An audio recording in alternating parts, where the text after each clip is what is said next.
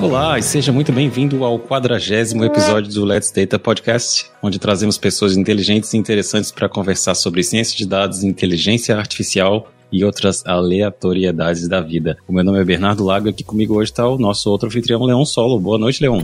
Boa noite, boa noite a todos que estão aí vendo, todos e a todas que estão vendo ao vivo para poder mandar perguntas. Sempre fala, né? Participe ao vivo para poder mandar perguntas. Você que está ouvindo no Spotify, não ouviu ao vivo, perdeu essa oportunidade. E hoje a gente vai ter um convidado extremamente especial, porque a gente é engraçado, Bernardo. A gente adora Python. O nosso primeiro convidado adora R. A gente adora o PyTorch e nosso convidado que a gente falou de Deep Learning, primeiro adora adorava TensorFlow. Então, finalmente, alguém, né, que manda pra caramba aí do PyTorch. Vai ser um, um, um, episódio bem maneiro, tem um monte de pergunta interessante aí pro nosso convidado. Bora nessa que vai Exato. ser massa. Muito bem. Olha, antes de chamar o convidado, vamos dar aqueles nossos recadinhos iniciais. Bom, pra quem não sabe, nós realizamos os episódios agora semanais e sempre com muito bom humor e um convidado top. Você pode escutar o nosso podcast ao vivo pelo YouTube ou então nos players de podcast como Spotify ou Apple Podcasts. E se você está ouvindo nos players, a gente pede para avaliar o nosso podcast com cinco estrelas, que ajuda muito a comunidade a conhecer melhor o nosso trabalho, deixa a gente também ainda mais motivado para continuar produzindo o nosso podcast.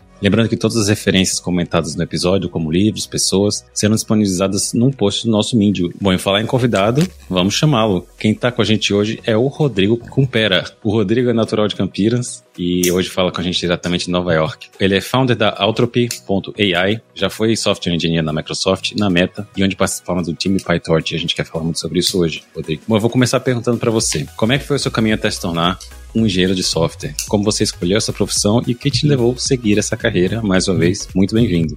Prazer estar aqui, gente. Bom, minha carreira ela começou no final dos anos 90. Acho que começou de um jeito que muita gente teve, que eu era, enfim, eu adorava jogar videogame e um jogo online chamado Ultima Online. Eu fiz um ano de, de segundo grau nos Estados Unidos, quando era adolescente, e eu passei basicamente esse ano inteiro jogando esse jogo online. Só que aí quando eu voltei pro Brasil, no final desse ano, não tinha como jogar, porque os servidores eram todos nos Estados Unidos, e eu tinha conexão de escada. Conexão de escada é aquela parada que tem um barulhinho e era super lento. É, e então aconteceu que eu não podia mais jogar. Aí eu fico, mas eu era tão fissurado que é, eu entrei em comunidades de pessoas que queriam, estavam programando um servidor pirata do jogo. Foi assim que. E foi por isso que eu aprendi a programar fiquei nessa comunidade acho que uns 4, 5 anos, inclusive durante, até durante a faculdade, que eu entrei no começo dos anos 2000, que eu fiz Mackenzie. De lá, eu, eu, bom, eu trabalhei muito com banco no começo, finado Banco Real, trabalhei para o finado Banco Boston, é, até que eu entrei numa empresa chamada Novel, finada também. Na Novel, eu, eu fui trabalhar com uma pessoa, com acho que um dos grandes, das grandes estrelas do mundo do software livre, o Miguel de Casa, fundador do Gnome, famoso por portar o Linux para a arquitetura Spark, fundador do Mono. Eu trabalhava com eles, a gente estava criando essa plataforma para uma cópia do .NET para Linux na época. E em 2000 e 2011 a gente foi, a empresa foi vendida, todo mundo foi demitido e a gente resolveu abrir uma empresa nova. O Miguel fundou uma empresa chamada Xamarin e a Xamarin basicamente permitia a gente, as pessoas usarem .NET no iPhone e no Android. Isso foi no comecinho da revolução dos smartphones. Assim, a gente lançou seis meses depois que a Apple começou a distribuir o SDK para o iPhone e a gente começou a distribuir para o Android logo em seguida também. É, eu era responsável pelo time que desenvolvia o runtime da coisa toda, eu era responsável pelo compilador, pelo, pelo coletor de lixo, pelo, pelo compilador de C Sharp, meu time, esse era o meu time responsável. E eu fiquei nessa empresa até o final, até 2016, quando a gente foi comprado pela Microsoft. É, a Microsoft basicamente ficou anos tentando distribuir C Sharp para mobile, não conseguiu, e o único jeito foi comprando a gente.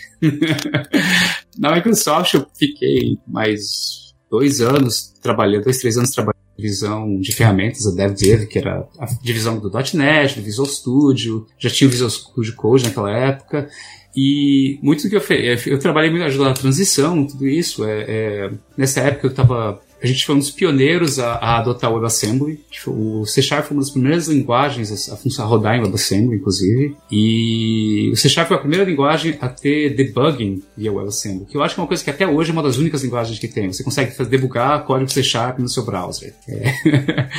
foi, foi uma experiência muito curiosa. É, inclusive, acabei atuando na, no, no no corpo de padronização do WebAssembly por conta disso, como representante da Microsoft. E depois de um tempo, sei lá, eu, eu achei que essa fase da minha carreira tava, terminou e eu mudei. Eu entrei no Microsoft Research, no laboratório de Nova York, e a gente, eu tava trabalhando no laboratório de reforço por máquina, que é um, que é um tipo. Aprendizado por reforço, é, reinforcement learning, que é um, que é um tipo específico de, de, de, é, de modelo de dados. Eu fiquei lá por três anos, é, a gente estava fazendo, a gente fez tudo quanto é projeto interessante, desde é, tentar otimizar a otimizar várias partes da, da Azure para ela ser mais eficiente, mais robusta.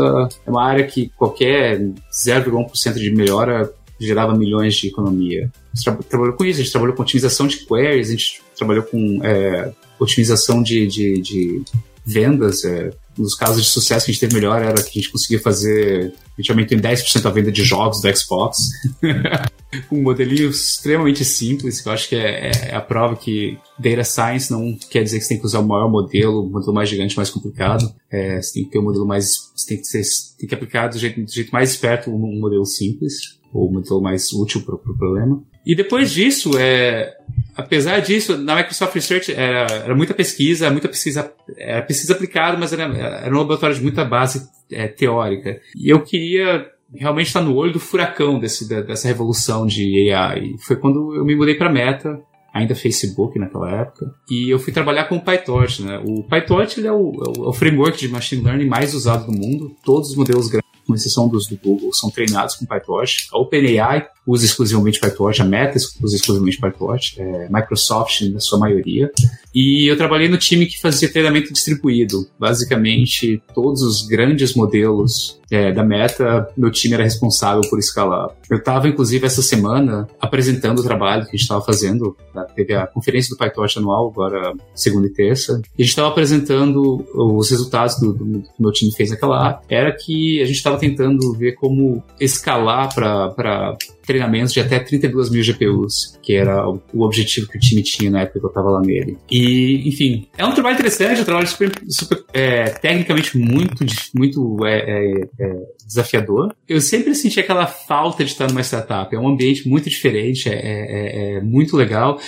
E todos esses anos de, Microsoft, nesses últimos sete, oito anos que eu estou em empresa grande, eu sempre tive essa vontade de voltar para uma startup. Eu tentei várias vezes voltar, eu entrevistava quase todo ano para ir para uma startup, mas nunca calhou de achar alguma coisa que realmente eu achava que valia a pena apostar. E aí, esse, agora no começo do ano, eu conversando com, com um dos meus melhores amigos, o Felipe Calçado, a gente, ele estava pensando também em abrir uma empresa, começar uma startup, e, e, a gente calhou que a gente resolveu fazer isso, abraçou uma ideia muito legal, e a gente tá, eu tô em tempo integral, tem, da empresa tem algumas semanas, o Felipe tem integral há, meses, e a gente está tentando revolucionar o mundo de gestão usando aprendizagem de máquina, uma nova de AI generativa que está acontecendo agora. É bem legal, cara, sua carreira é muito, muito interessante, e todo mundo que trabalha na gringa, assim, a gente faz uma pergunta, né, é, hum. que é se você sempre quis trabalhar no exterior, se foi alguma coisa planejada ou foi algo que foi acontecendo. Assim. Eu acho que eu nunca pensei exatamente em trabalhar no exterior. O que eu sempre quis, eu sempre quis trabalhar em coisas interessantes. Tanto que é,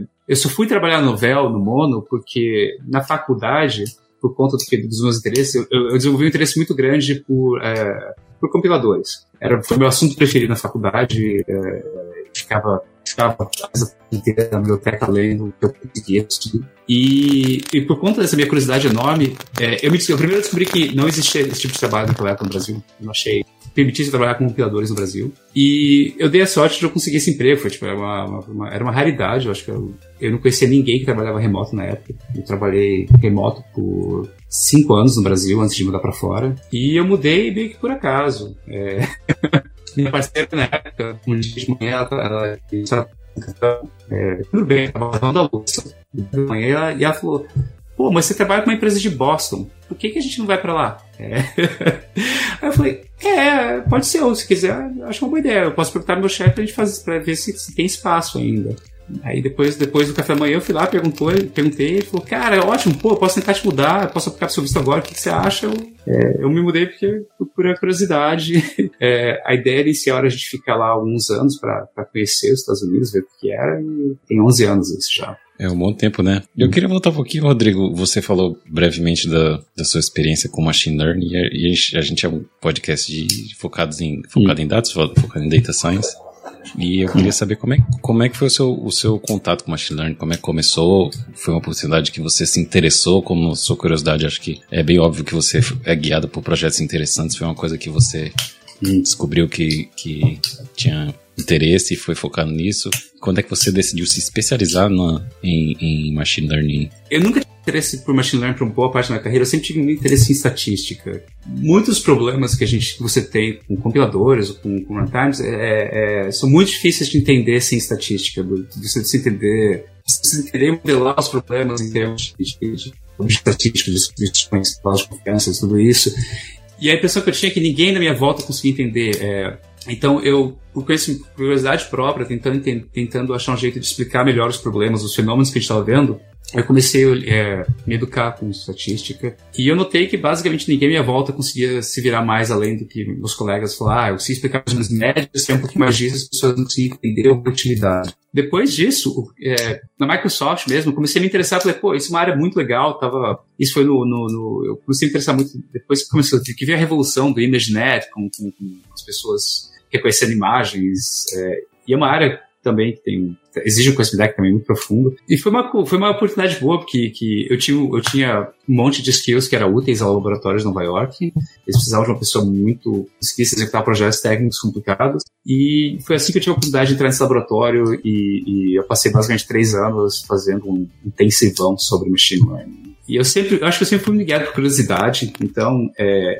eu acho que é uma área que, que, sem curiosidade, é difícil fazer qualquer coisa, porque nada tem uma resposta certa ou exata. É bem maneiro, cara. Assim, a gente sempre pergunta quando vai fazer alguma. Alguém que, que, você não fez uma migração de carreira, né? Você já, já conhecia muito estatística, já gostava muito de estatística, mas a gente acha bem, bem massa quando as pessoas começam a perceber que, que ferramentas de, de, de, machine learning e de inteligência artificial conseguem uh, resolver problemas que a gente não imaginava antes, né? Comigo foi, foi muito assim, a gente vê que muitos convidados, convidadas são é assim também. Você tá ali, ali no... Você talvez não, porque você já tinha um conhecimento muito forte de estatística, né? Mas muita gente não tinha nem noção do que era estatística antes e como, quando vê algumas aplicações de estatística e de, de, de machine learning, o tipo de problema problema consegue resolver além daquilo que, que, a tecno, que o desenvolvimento de software consegue, dá aquela, aquele estalo e as pessoas se apaixonam pela área, porque eu não sei se, se, se, o resultado que você enxerga aplicando modelos de machine learning foi que nem você falou aí do, do, do, seu exemplo de um modelo simples que deu um impacto muito grande, né? Acho que quando você vê isso, você fisgado ali pela, pela, pela vontade de trabalhar com isso, né? Com, comigo, pelo menos, foi assim. Primeira vez que eu vi um modelinho produção meu que conseguiu resolver um problema que não seria solucionado de outra forma, né? Com outra solução. Ou pelo menos não tão. de uma forma não tão eficiente. Acho que é um mosquitinho que pica a gente, a gente continua fazendo. A ponto de você querer fazer aí uma, uma startup baseada nisso, né?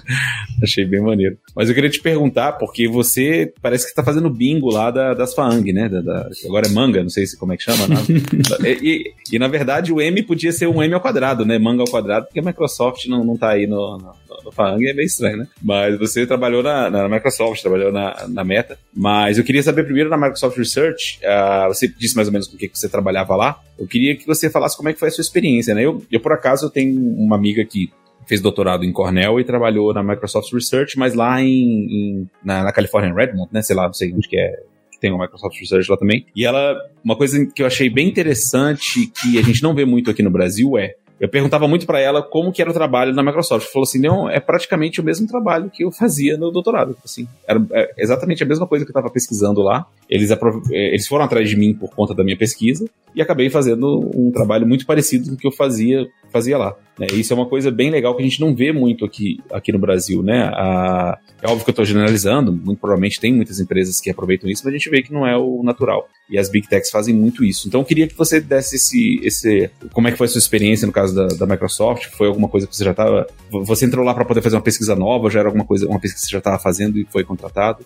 Seria legal você contar um pouquinho da sua experiência é. lá. Bom, o, o, a Microsoft tem, tem, basicamente uma grande diversidade, com centenas e centenas de pesquisadores, contrata, ela compete com faculdades para contratar esse pessoal, doutorado, tudo que é doutorado. É uma, é, o laboratório é uma, é uma experiência muito similar, similar nesse sentido, é um ambiente muito é, acadêmico, então, sabe, É, as pessoas estão constantemente tentando trocar informação, é, é, tem um foco muito claro na publicação científica no, no, dos laboratórios da Microsoft. Acho que a maior diferença em relação à, à academia é que você tem acesso à indústria, você tem um acesso muito diferente.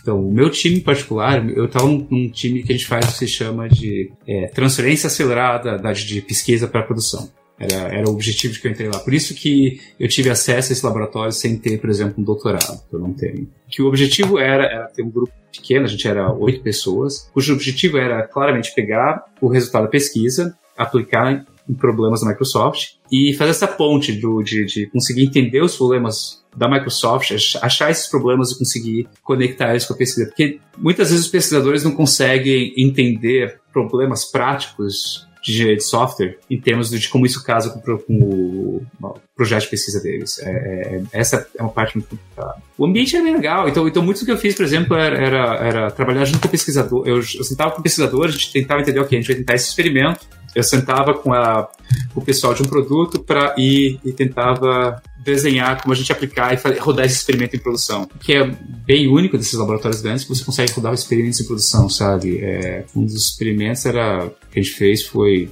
trabalhar com a, CD, com a CDN, a Microsoft, com a rede global de distribuição de, de, de arquivos. Sei lá, quando, por exemplo, se você baixar um, um jogo de videogame, você baixa essa rede, que essa rede é feita para transmitir grandes quantidades de dados. Ou se você quer fazer coisa tipo é, baixar seu e-mail, você tem uma rede especializada para otimizar, para fazer, fazer baixar os e-mails mais rápido. Esse é, esse é trabalho dessa CDN. E a gente pegou e falou: ah, vocês podem tentar fazer isso com tantos por cento dos tráficos de tais lugares do mundo. Então, sabe, rodou um experimento pelo globo todo e, e, e isso permite ter uma, uma, uma, uma, aprender muito mais. Muitas vezes os laboratórios porque os laboratórios da camisa não vão ter acesso, esse tipo de acesso, então é muito mais interessante, muito mais factível a gente aplicar é, pesquisa. Muito bacana. E depois você foi, foi, foi logo depois você já foi para a Meta, não foi? Que a gente não precisa nem falar, que é uma das empresas mais cobiçadas, cobiçadas de tecnologia e é o sonho de muita gente, né? Você, como é que você se preparou para Assim, eu vou, vou, vou até perguntar de outra forma. Foi um projeto que te seduziu para ir para lá ou você já tinha essa, essa caminho traçado, ah, eu quero ir para outra empresa grande de tecnologia e tal. É, e, e se você tem algum conselho para dar para nós brasileiros, redes mortais, que também tem esse sonho de trabalhar um dia para dessas é. empresas grandes. No meu caso, eu queria trabalhar exatamente no PyTorch, eu queria me manter trabalhando software livre, que é uma coisa que eu sempre fiz. É, eu trabalho com software livre minha carreira inteira, eu queria manter isso. É um projeto se aplicar para essa empresa. Eu demorei, eu demorei seis meses entre decidir sair da Microsoft e achar um emprego que eu queria. Não foi, um, não foi uma coisa simples. Demora seis meses e você e, e essas empresas grandes, o bom é que, que o processo de entrevista delas é bem, é, bem transparente e elas se esforçam para tentar dar oportunidade para o máximo possível de gente. É, então, tem que se preparar muito.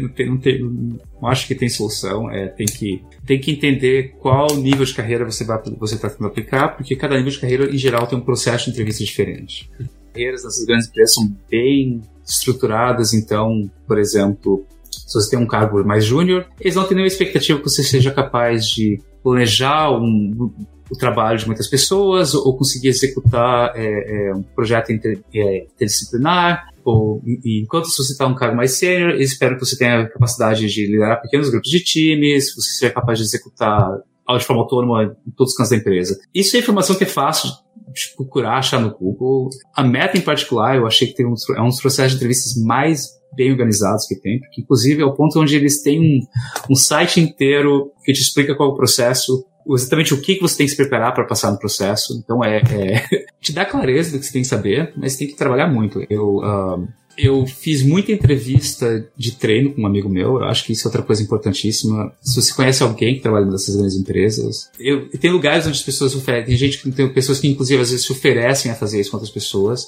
É, senta e faz, faz, pratica entrevista. É, é, entrevista como qualquer outra forma de, de sei lá, de, de comunicação. Se quiser apresentar uma palestra, outra coisa, exige prática. Prática, prática, prática. Inclusive, é, maioria dessas empresas permite que você aplique várias vezes sem sucesso. E a única coisa é que tem que ter intervalo acho, de um ou dois anos entre elas. Então, o mercado agora não está muito bom, não está muito quente para conseguir vagas. Não é?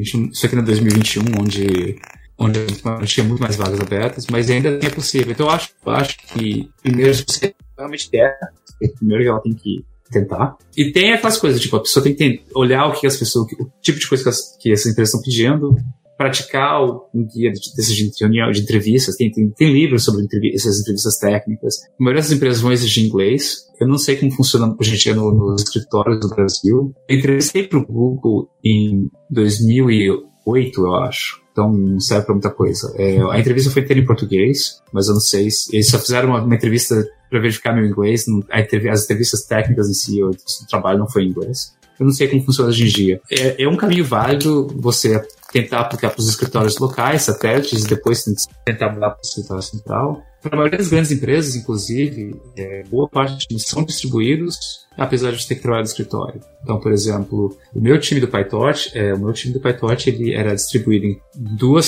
cidades, tinha muita gente em Nova York, um pouco de gente em Nova York, bastante gente na, na, na sede em Melo Park e um terço do time era distribuído, tudo quanto é canto dos Estados Unidos. E com, a gente não tinha gente na Europa, porém. É, mas tem outros times que as pessoas são distribuídas, inclusive, através de continentes. Então é, é, é outra forma também de entrar nas empresas sem necessariamente ter que logar-se no exterior. Facilita, porque às vezes o visto às vezes é difícil de conseguir. É se preparar, e, porque passar a entrevista é diferente do trabalho. E também tem o fato de que é, é, entrar nas empresas é sempre. Eu acho que a pessoa tem que ser estratégica entender que se você entrar, você tem, ah, isso pode ser o meu primeiro passo para depois eu conseguir trocar para um emprego melhor numa empresa ou trocar para outra mais interessante. Eu acho que tem essa coisa de você querer poder construir passo a passo. É bem massa, cara. Foi muitas, muitas dicas que você deu aí que a gente fica feliz que a gente dá várias dicas aqui, principalmente essa parte da, da entrevista né? Que a gente fala muito que é aquela história, você não sabe se você tá pronto, é melhor você sair correndo e tentar chegar na entrevista logo para você ter noção do nível que você tá e você vai treinando, treinando, treinando. Óbvio que quanto mais tempo você tiver para treinar antes, você tenta usar para aquilo, né? Mas às vezes a pessoa tentar se preparar demais sem nem saber como é direito, às vezes você partir direto para uma para uma entrevista assim seja mais interessante. Vários amigos meus que entraram em, em, empresas dos Estados Unidos do Canadá foi desse jeito, né? Foi depois de várias entrevistas com várias outras empresas que foram ganhando experiência em entrevista para poder ficar melhor. Quanto mais treinava, fica melhor, né? Bem legal, bem legal mesmo.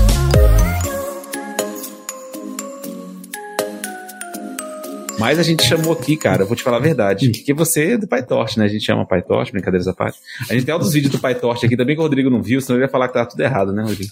A gente, é, você deve ter essa dificuldade também, Rodrigo, que o pessoal, para você explicar coisas muito complexas, é, é, difícil, né? Então, sei lá, hum. é, a, a, gente teve um, videozinho aqui, eu adoro falar desse vídeo, né? O pessoal deve falar assim, nossa, não, fez esse vídeo. Eu fico triste, Rodrigo, porque é um dos vídeos menos vistos do nosso canal, hum. justamente um que eu ensino como classificar imagens com PyTorch, né? Pego lá uma, uma rede pré-treinada bonitinho. Só que aí, para poder fazer alguma coisa engraçadinha, eu fiz classificando as bebidas do Tim Maia, porque o Tim Maia só quer saber de chocolate. Então, se tiver uma, um guaranazinho lá, ele não quer saber daquilo. Aí, isso aqui é o vídeo menos visto do nosso canal. Foi mais legal, né, com PyTorch, que a gente ama tanto, e todo mundo quer saber de SQL, não quer saber de PyTorch. Mas brincadeiras à parte, né, a gente tem uh, o nosso, a gente sabe que o nosso podcast alcança um monte de gente de tudo que é nível, mas a gente focaliza muito em quem tá começando agora, e muito provavelmente vai ter muita gente que não sabe nem o que é o PyTorch, que tá estudando ainda, não sabe nem rede neural, né, tá trabalhando com dados tabulares, tá lá no scikit-learn ainda, e não sabe o que é PyTorch, né, então, para quem aí tá debaixo da pedra, né, tá vivendo debaixo de uma pedra, como diz o Paulo lá do Data Hackers e não sabem do que é o PyTorch, você podia explicar né, o, o que é o PyTorch, para que ele serve? Bom, o PyTorch ele é, é, ele é um framework de machine learning parecido, é, é parecido com o scikit-learn, mas a diferença é que é, em vez de focar em dados tabulares, em métodos como regressão linear ou, ou support vector machines, é, ele é focado em redes neurais. É, o PyTorch ele é basicamente um projeto de um estagiário oito anos atrás e cresceu para ser hoje o principal framework de redes neurais que existe. Ele é usado basicamente para toda você pesquisa nessa área, você tem todos esses modelos grandes como ChatGPT, foram criados e hoje em dia funcionam via PyTorch. E apesar disso, ele tenta ser muito mais. É, tipo, é, por exemplo, é muito, não é. Se você está acostumado a usar o, o, por exemplo, o NumPy, você consegue usar o PyTorch de forma bem semelhante. Então eu acho que as pessoas às vezes ficam meio assustadas de, poxa, o PyTorch é aquela coisa difícil que é só para coisas, só para modelos muito complicados, muito grandes. É, pelo contrário, dá para usar para coisas pequenas, dá para usar coisas pequenas, interativas, da mesma forma que você usa NumPy, scikit-learn. É, é, é, eu, por acaso, é assim que eu trabalho. Eu não tenho, eu não uso essas ferramentas porque o PyTorch é mais simples e é o que eu estou acostumado a usar. Bom, então, falando ainda sobre o PyTorch, que é um projeto open source, software livre, é, muita gente pergunta sobre participação em projetos open source hum. e como é que faz para se envolver mais na comunidade, hum. onde encontrar os projetos bacanas. É, qual dicas você pode dar para quem quer participar, por exemplo, ou do projeto PyTorch ou em outros projetos open source? Quais são suas fontes de pesquisa para encontrar projetos bacanas? Conta pra gente um pouquinho. Bom, mais legal de achar projetos open source hoje em dia é o GitHub. Pro... Hoje em dia o GitHub ele tem um catálogo, as, todos os projetos eles podem contribuir, é, dizer, eles, eles, podem dizer, ah, eu sou um projeto disso, disso, disso, um projeto de Python, é, Machine Learning, para esse tipo de para problemas de, de, classificação de imagens. Tem isso, você pode encontrar vários projetos, eles têm, têm, têm listas que mostram quais são os mais populares e tudo mais. E todos e o GitHub tem um bem claro das pessoas poderem, é, os projetos poderem dizer quais são tarefas fáceis para as pessoas começarem a, a, aprender sobre o projeto. No PyTorch a gente tinha uma tag especial para todas as tarefas chamada First, Good First Issue, que era uma tarefa simples, que não necessariamente é uma coisa que o time estava priorizando, mas as pessoas podem fazer que te dá um muito bom para aprender. O problema desse projeto é que a potencial de aprendizagem sai do, do zero para testar uma mudança do PyTorch é um pouco complicado. Não vou, não vou, não vou, não vou negar essa parte. Mas é, tirando essa parte, é fácil. Scikit-Learn é outro lugar também muito fácil. Também tem vários projetos open source que é, eu acho que você tem que entender. É, é bom para as pessoas entenderem o tipo de projeto, ver essas tarefas. São coisas. Às vezes as pessoas querem arrumar, arrumar é, a documentação, criar exemplos. Criar exemplos, eu acho que criar tutorial e exemplos é uma coisa muito prática para aprender, porque para contribuir primeiro, você tem que aprender. Às vezes o time não tem foco, tempo para poder criar todo esse material educativo. Tem um impacto enorme, porque é, é o jeito mais fácil de aprender. E é um jeito de você entender. Ao mesmo tempo que você está contribuindo, você está aprendendo sobre o projeto. É, eu, é uma forma que eu acho muito prática de começar. E pegar essas primeiras tarefas, ver o que as pessoas estão fazendo no sistema lá, do, do nos issues, no, no, essa parte do projeto. É uma forma prática de começar. Outra coisa que eu acho também que é prático é que é como eu faço. Eu, todo, eu acho que todo mundo tem que ter alguma ideia de para aprender, pelo menos pega um. Sempre tem o mesmo problema, eu sempre tenho o mesmo problema que eu quero resolver toda vez. Eu sempre tento fazer isso com, com seja o que for que eu vou fazer. O meu problema canônico que eu tento resolver com toda linguagem ou framework de computação que eu faço é multiplicar números grandes. É, como é que eu multiplico um número de gigantesco, sei lá, um número inteiro com 200 casas decimais, 200 posições, sabe? Como é que eu faço fazer essa multiplicação? Foi assim que eu aprendi muito dessa linguagem de array, do NumPy, do PyTorch. É, funciona, funciona bem, está mal, tanto faz. O importante é que você precisa ter um, um problema que você entende muito bem para aprender a parte que você não entende. Então, acho que essa é outra coisa que me ajuda a entender. E para as pessoas contribuir, é, é, eu acho que é importante também olhar o, como o time responde para pessoas de fora é, contribuindo. Às vezes tem esse, às vezes os, os projetos eles dizem a gente aceita a contribuição, a gente o quão aberto eles são. É meio que tiro no escuro. Às vezes você pega um projeto que é mantido por duas pessoas, no tempo livre delas, e elas vão aceitar super fácil contribuição. Às vezes você vai pegar um projeto corporativo, tipo PyTorch, onde os desenvolvedores vão ignorar você. Um, eu acho que a maior dica para saber se um projeto vai ser fácil de contribuir ou não é olhar o histórico de, de, de mudanças. Se o histórico de mudanças tem mudanças de gente de fora dos contribuidores principais, porque o que acontece às vezes é que os, esses projetos são desenvolvidos dentro de uma empresa e eles, o que eles fazem, eles copiam um código de vez em quando para o GitHub.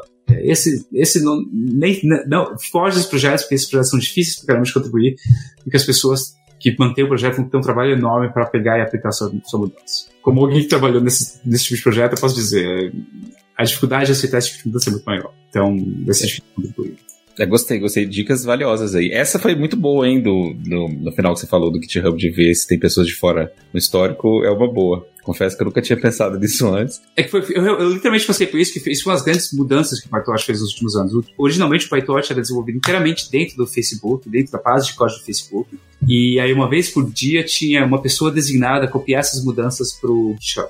Então, se você mandasse uma mudança para o PyTorch, eu tinha que pegar manualmente. Tinha uma ferramenta que ajudava, eu tinha que copiar essa mudança, tinha que fazer um pull request interno dentro do Facebook, revisar internamente, terminar de aplicar. Eu tinha que fazer um monte de coisa para dizer que isso aqui é uma contribuição externa, tinha que passar por revisão tipo, de direitos, e aí essa mudança eventualmente mudava para fora. Então era um processo extremamente era manual, era muito trabalhoso. Então desincentiva os mantenedores a aceitar mudanças externas, às vezes pequenas ou às vezes que não tem muito não é diretamente ligado ao trabalho da pessoa. Então, essa foi uma mudança que fez, é né? muito mais fácil hoje em dia para os mantenedores aceitarem mudanças, então é, eu vejo como mais prático, quanto, quanto mais a gente passou a aceitar mudanças externas depois disso.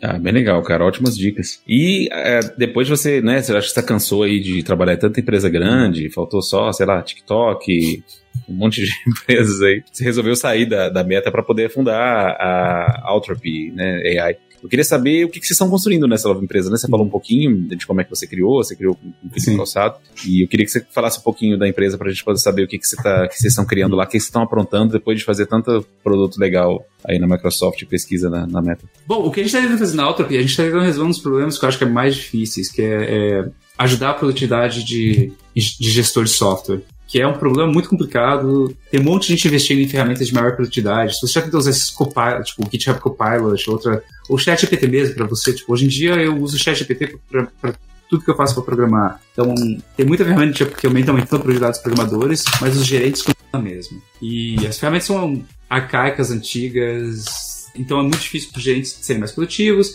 E junto com isso, o fato de que tem uma, uma produção exponencial de informação à nossa volta. É, qualquer pessoa que tem uma experiência de liderança de projetos ou gestão, você passa uma hora numa reunião, quando você volta, você tem uma montanha de mensagens no Discord, no Slack, no seu e-mail, sabe? É, é, e você tem que, hoje em dia com chat, a informação é muito mais difusa, então você tem que, em tudo quanto você tem que passar, você passa uma, duas horas por dia só tentando entender o que está acontecendo à sua volta. E, e a gente achou, a gente viu isso, a gente viu, e a gente acha que isso é desnecessário. Então a gente está construindo um produto que o objetivo é automar todo esse passo, é, é, é, essa coisa manual da pessoa tentar entender o que está acontecendo. A gente quer, quer a gente está criando um, um copilot que entende tudo que acontece na empresa e te ajuda, e te ajuda a navegar isso. Então a gente te explica exatamente o time está fazendo à sua volta, o que os times em volta estão fazendo, que, de como isso se relaciona a você, e a gente não tem e a gente tenta, a gente relaciona a informação de tudo, de tudo quanto é lado para você ter essa, você não precisar ler o mesmo resumo em 20 lugares diferentes, sabe? É muito fácil, você tem, sei lá, todas, todas essas ferramentas de chat, tipo Slack, o Teams, então, é um negócio e fala assim, ah, me dá um resumo desse canal. Tá, mas isso é um resumo, tem três pontos e você não sabe como isso se relaciona com, com o todo. E é isso que a gente está construindo, uma ferramenta que te dá essa visão global do que está acontecendo e permite você atuar em cima de forma fácil, é, sabe? A gente quer aplicar todas as boas práticas que a gente aprendeu com liderança nos últimos 20 anos de uma forma que um gerente consegue rapidamente falar, ah, isso aqui é um problema onde metade, onde o time está falando, está indo resolver esse problema em dois lugares diferentes, a gente quer pegar e colocar todo mundo junto para as pessoas, sabe, estarem alinhadas. Então, a gente sabe que o time está de novo escrevendo sobre um assunto quando o outro time já resolveu esse, esse mesmo problema. Então, sabe, é, é, realmente o trabalho seria uma pessoa passar o tempo integral olhando todos os lados, a gente quer pegar e permitir que isso seja feito automático na ferramenta e que ela te auxilie o gerente a entender tudo isso. É como nerds que nós somos aqui também, a gente quer saber como é que você estão estruturando ou já estruturaram a área de dados e de uhum. IA da Altropy, é, tanto em perfis de dados ou, ou na stack de tecnologia. Uhum. O nosso stack hoje é, é razoavelmente pequeno. É, a estrutura que a gente tem hoje é que basicamente a gente ingere dados de tudo quanto é canto. A gente ingere hoje basicamente dados do, da suite do Google, sabe? Gmail, Google Docs, Google Calendar e o Slack. É, esse é o nosso alvo inicial. E aí o que a gente faz, a gente ingere todos esses dados. Então, por exemplo, você cria uma reunião, quando você comenta no documento, quando você manda uma mensagem no Slack, a gente pega tudo isso e tem um pipeline enorme de processamento usando o ChatGPT, ou usando BART, usando um modelo de linguagem natural grande. E a gente usa isso para não para gerar conteúdo logo de cara, mas a gente usa isso para extrair conhecimento. Então a gente, por exemplo, consegue usar isso para correlacionar conteúdos diferentes, entender como que eles se relacionam. A gente quer entender o, o, a razão que aquele conteúdo existir. E depois disso a gente também usa isso para é, uma coisa que a gente descobriu que gerar o conteúdo, é, transformar o conteúdo de uma forma que seja que tenha o, o, o foco de cada pessoa da empresa. Porque a gente pode pensar que você tem, sei lá, você tem um projeto onde o time está tentando é, fazer uma mudança visual. Vai lançar, vamos lançar assim, a versão 2 do nosso produto da empresa. É, cada pessoa com um papel diferente tem uma tem um interesse diferente naquele conteúdo, sabe? Na, na, na, naquele projeto, certo? O pessoal de marketing quer saber se vai ser entregue na data para eles poderem, na data prometida originalmente, para saber como é que eles fazem para é, agendar as campanhas.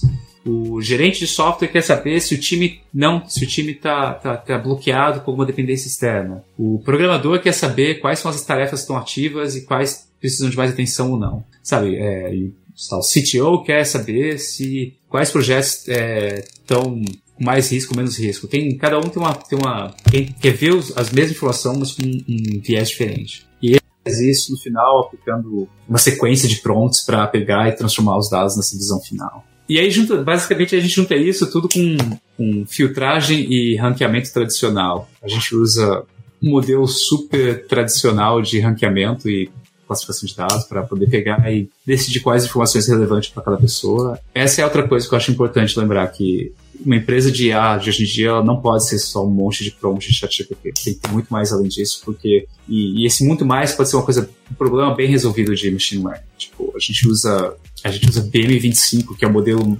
mais. É, é um modelo antigo pra caramba, acho que é dos anos 80, para classificação de informação e, e ranqueamento. Então a gente usa isso e muito sucesso, funciona, funciona muito bem, sabe? É, basicamente como qualquer indexador de conteúdo hoje em dia funciona, então a gente consegue usar isso para entender como a o quanto o interesse de uma pessoa está relacionado com, sei lá, uma conversa no Slack. Parece bem animador, Rodrigo. A gente deseja muito sucesso para você. Eu acho que a Utopia tem tudo para dar certo e vocês com grande qualidade que vocês têm. Bom, a gente tá, tá, tá indo agora, encerramos a primeira rodada de perguntas, agora vamos para a segunda parte do nosso episódio, que é o bate-bola, jogo rápido. Rodrigo, tá preparado? Vamos lá. Primeira pergunta bomba, Python ou R? Python. Tem nem o que dizer, né? Time Python aqui também. Ah. Rodrigo, é, a gente se pergunta assim para você nomear um ou uma cientista de dados, mas como você vem de um background de desenvolvimento, eu vou estender essa pergunta para você nomear alguém da área de dados ou da área de TI que te inspira e que hoje é uma referência ou já foi no passado uma referência na sua carreira. Acho que a pessoa que mais me inspira é o Miguel de Casa. Eu acho que é uma pessoa que. Uma pessoa sempre otimista, é uma pessoa sempre positiva. Eu acho que, mais do que ser um líder brilhante de tecnologia, ele é uma pessoa que sempre foi muito boa trabalhando junto com e super acessível. Muito bem. Lembrando, como eu disse no início do episódio, todas as referências a gente vai pôr depois lá no post do nosso vídeo. Bom, Rodrigo, o que a inteligência. Bom, sempre faço a pergunta: o que a inteligência artificial não consegue? Mas eu tenho mudado nos últimos episódios, hum. que é o que a inteligência artificial ainda não consegue, na sua opinião? Eu acho que ela, o que ela não consegue, ela não consegue ter certeza do.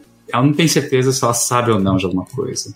Ela um chute, bem. acha que é isso, mas ela não tem, não tem ela não é introspectiva. E não tem o discernimento, né? Não. Muito bem.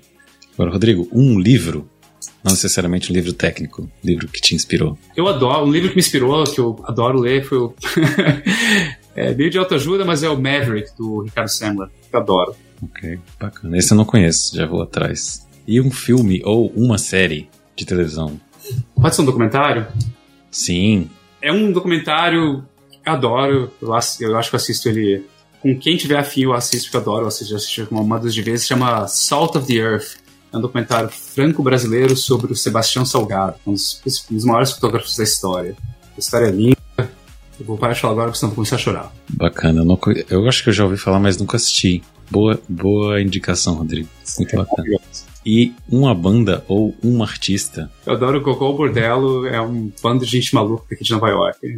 Tá uma mistura muito estranha de, de música eslávica com tango. São bem malucos mesmo. Ainda não os vi Você conhece, Bernardo? Esse eu não conhecia, eu não. Já, eu já ouvi algum, alguma coisa deles. É, o Rodrigo, não sei se ele sabe, mas a gente começou na música, né? O pessoal que tá ah. acostumado com o nosso podcast não aguenta mais da gente ouvir falar nisso, mas essa aí eu não conhecia, não. O Rodrigo conseguiu. Igual Bordello, super recomendo. É bem, é bem, é bem doido. É assim que eu gosto de definir. Muito bacana. Rodrigo, é uma banda de artistas, perguntamos. Um hobby. Jiu-jitsu, meu, meu hobby favorito. É, adoro. Não tenho praticado muito nos últimos meses, mas é, sempre me ajudou a, a lá, me centrar na vida, se estressar no trabalho, vou lá, perto do pescoço de alguém, é ótimo. Você viu essa cara de manso aí do, do Rodrigo? Engana, né, bicho? É. é. o cara vai lá, inserir o bug lá no GitHub do PyTorch já sabe que vai tomar uma, uma gravata. Resolve ali, resolve ali no chão. Muito bacana.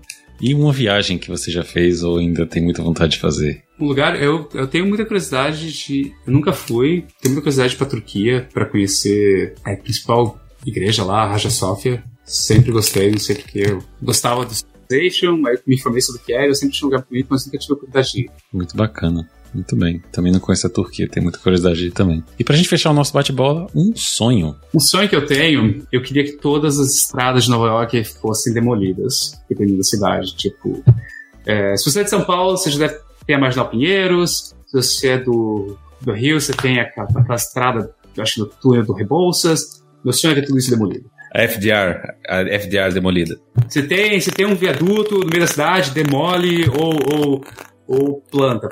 Eu quero é, o Minhocão de São Paulo, eu quero Florido. Tem o Highline Park assim. em Nova York. Tem, tem um Highline, pois é, mas... É. Um dos meus lugares favoritos de Nova York. Adoro. Pois é. E não é difícil, né? De implementar é. tipo de é. coisa. É só tirar, tirar o transporte e pôr gente lá. Que vira outra coisa bonita.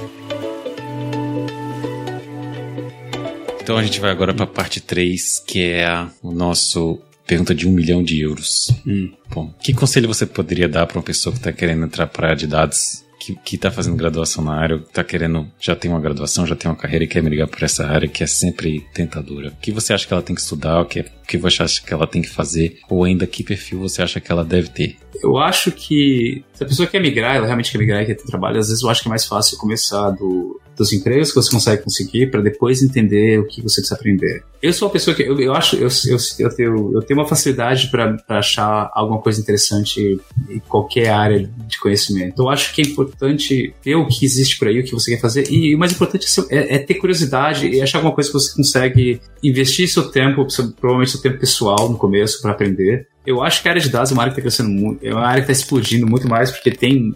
Cada vez mais está ficando difícil as pessoas entenderem o que está acontecendo. Então, acho que por mais que as pessoas estão achando que tem essa revolução toda de, de, de, redes neurais gigantes que resolvem os problemas, a realidade é que essas grandes redes neurais, a maioria de nós a gente vai consumir como uma API, e poucas são as empresas que vão realmente conseguir treinar esses grandes modelos. É, eu acho que é, aprender o básico de machine learning, você vê no, no, nos cursos essenciais, que é, que é meio que ensinado como eu aprendi como statistical learning, quando você treina modelos estatísticos, é, é, é extremamente valor, tem muito valor, é, tem valor muito além de só ser cientista de dados.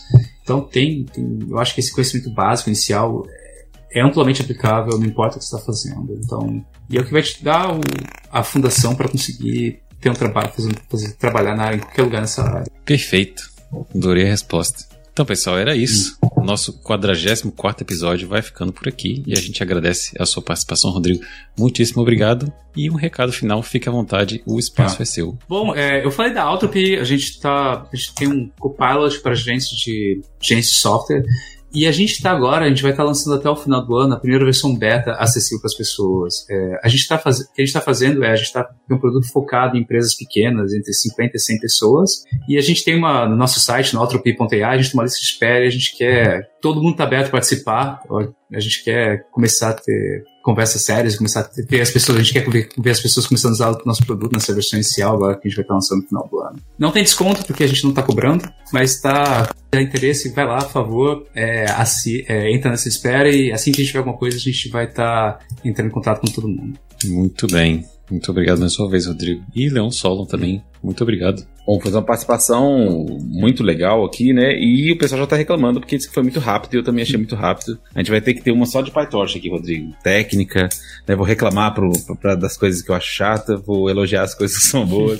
mas brincadeiras, brincadeiras à parte, a gente é bem Team Torch aqui, a gente gosta pra caramba e é, como você falou, depois você acostuma, né? Eu acho que sabendo ali o, o tripé ali, né, do dataset, dataloader e, e do, do módulo de GNN, você se vira ali no meio, acho que depois fica, fica muito fácil, uhum. né? Honestamente, assim, eu até, até brinco que a, a sorte do PyTorch ou o azar do TensorFlow foi o TensorFlow 1.0, que era muito difícil de usar, eu achava horrível. E aí, quando eu vi o PyTorch, eu fiz o primeiro modelo no PyTorch, fiquei louco, assim, né? Então, vai ter que ter um, um episódio só de PyTorch pra gente conversar também. Muito bem, então, pessoal, era isso. E lembrando que nós temos um e-book, que é um guia com mais de 100 páginas sobre a carreira de ciência de dados, em que a gente responde três perguntinhas: o que é ciência de dados, o que aprender para se tornar um cientista de dados e como é o mercado de trabalho para o cientista de dados. E você pode fazer um download gratuito no nosso site, que é o letsdata.ai. No site você também consegue se inscrever na nossa newsletter semanal sobre Data Science. Também pode se inscrever para ficar sabendo sobre as próximas turmas da Jornada Cientista de Dados, o curso que o Let's Data é, fez para você se tornar um cientista de, dados desejado pelo mercado. A gente também tem agora lançamento recente, o Data Science Essentials, que é um curso básico para você que não sabe nada e quer saber o que, que é essa doideira desse Python. Bom, siga a gente nas redes sociais, o Instagram é letsdata.ai e o Twitter é o letsdata.ai, tudo junto. Se inscreva no nosso canal do YouTube e ative o famoso sininho de notificações para ficar ligado dos próximos episódios aqui do podcast e do conteúdo de Data Science que a gente produz por lá. Nós também estamos no LinkedIn, no Facebook, no Medium, no Spotify, em tudo que é lugar. É isso, pessoal. Obrigado, um abraço e let's data.